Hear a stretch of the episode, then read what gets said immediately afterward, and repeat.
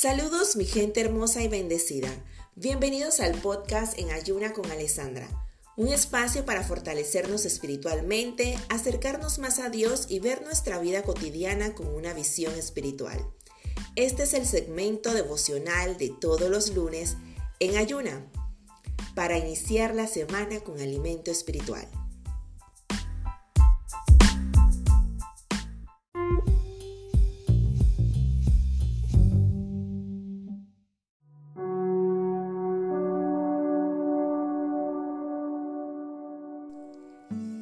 El devocional de hoy tiene como tema Los hijos de Dios sufren violencia. Oh, wow. Hoy vengo violenta, sí, debo reconocerlo. Doy inicio a este podcast con este versículo que dice, desde los días en que Juan el Bautista comenzó a predicar hasta ahora, el reino del cielo ha sido avanzado con fuerza y gente violenta lo está atacando. Mateo capítulo 11, versículo 12. Esta verdad está hoy latente en ambos sentidos. La violencia de la cual habla este versículo es la guerra espiritual que vivimos hoy tú y yo. La violencia que los hijos de Dios estamos siendo atacados en la actualidad. Pero en el sentido contrario, los hijos de Dios estamos también guerreando con esta violencia. Pero no es este versículo del cual yo voy a meditar hoy en el devocional. Esto fue solo un preámbulo. Hoy lunes 5 de junio, mitad de año del 2021, vamos a hacer un recorrido por Primera de Pedro capítulo 4 del versículo 12 al 19. Dicen que la educación y la corrección comienza por la casa y que los padres corrigen a sus hijos porque los aman. Entonces voy a leer en NBI el versículo 12 que dice, Queridos hermanos, no se extrañen del fuego de la prueba que están soportando como si fuera algo insólito. El 13 dice, al contrario, alégrense de tener parte en los sufrimientos de Cristo, para que también sea inmensa su gloria cuando se revele la gloria de Cristo. Aquí vemos que Dios usa el sufrimiento como un juicio en un sentido positivo y purificante para nosotros los cristianos, que somos la casa de Dios en este tiempo. Si somos participantes de lo que Cristo padeció, también seremos participantes de su gloria y de su gozo. Los sufrimientos no son más que una entrada necesaria de la gloria y la alegría que nos espera.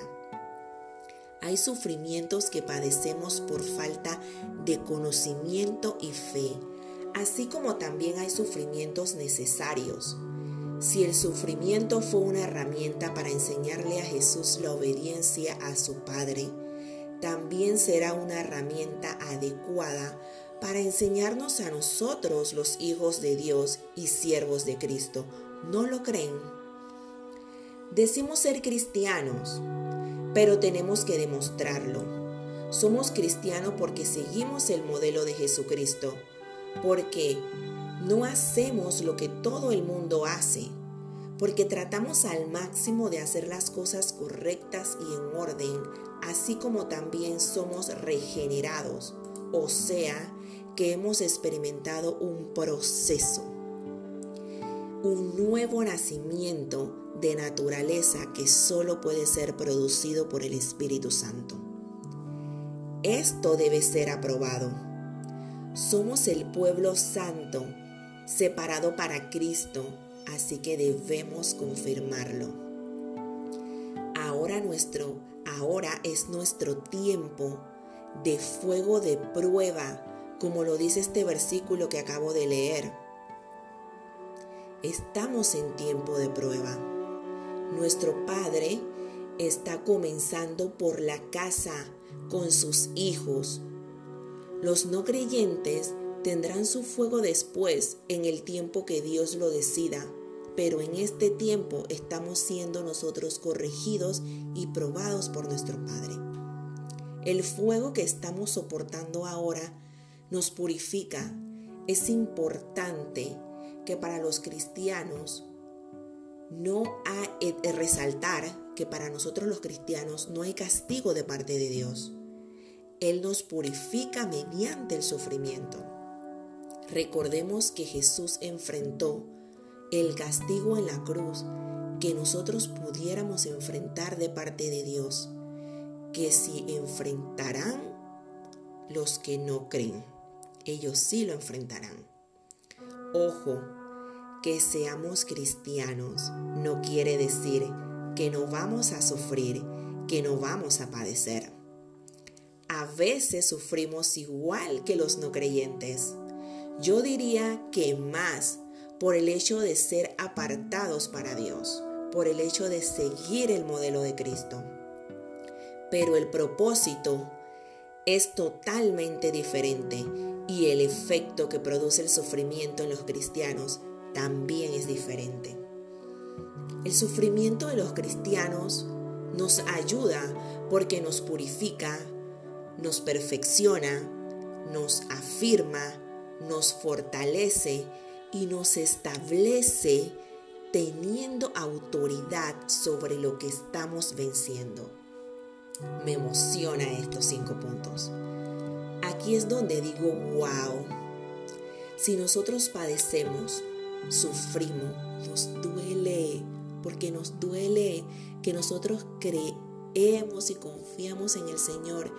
Es inevitable que no nos duela, pero Dios nos ama y lo sabemos, que Él nos ama y nos acompaña y está con nosotros en todo momento. Pero es inevitable padecer, sufrir y que nos duela.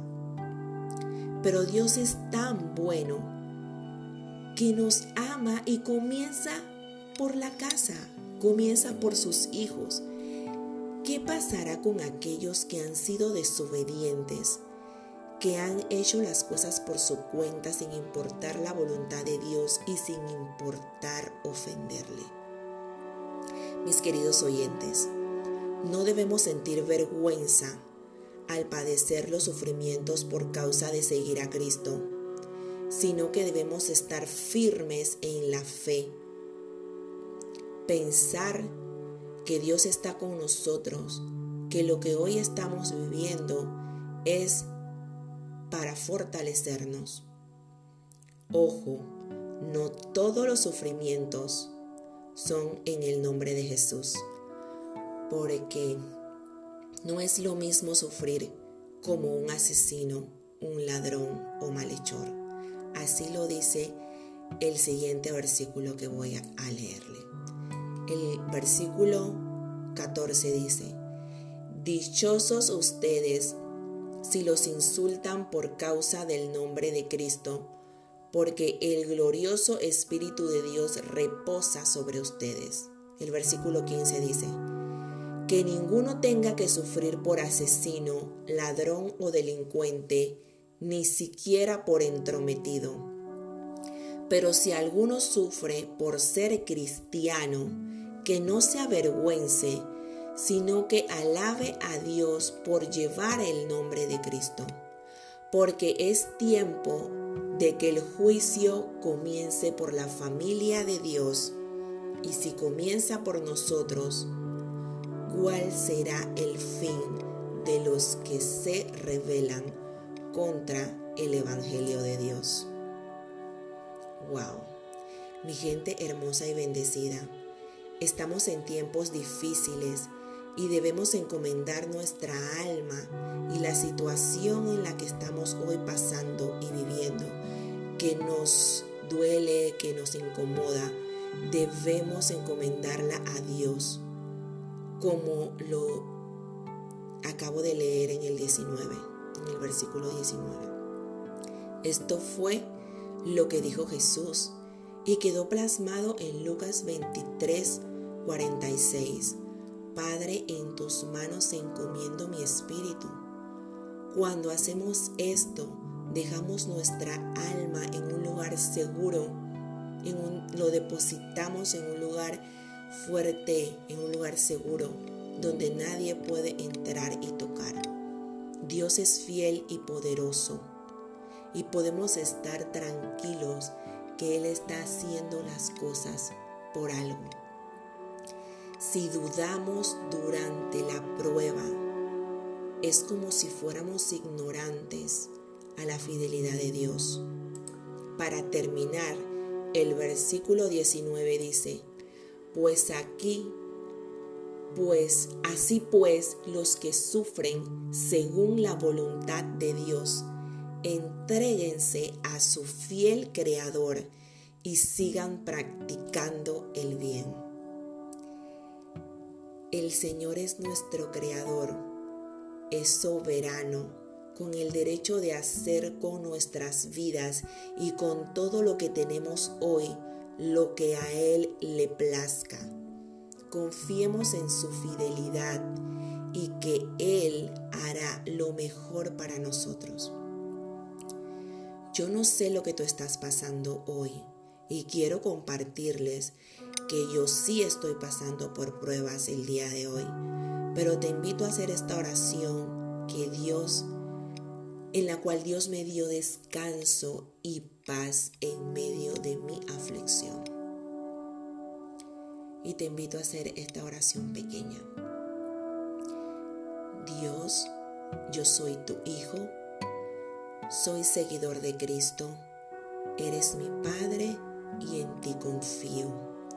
Si puedes pasar la copa de lo que estoy viviendo hoy, de lo que estoy padeciendo y sufriendo hoy, hazlo, Padre. Si no, dame la fortaleza para enfrentarlo. A ti encomiendo mi situación y mi alma, sabiendo que harás lo mejor para mí. Amén. Que tengas un excelente y bendecido inicio de semana. Bendiciones.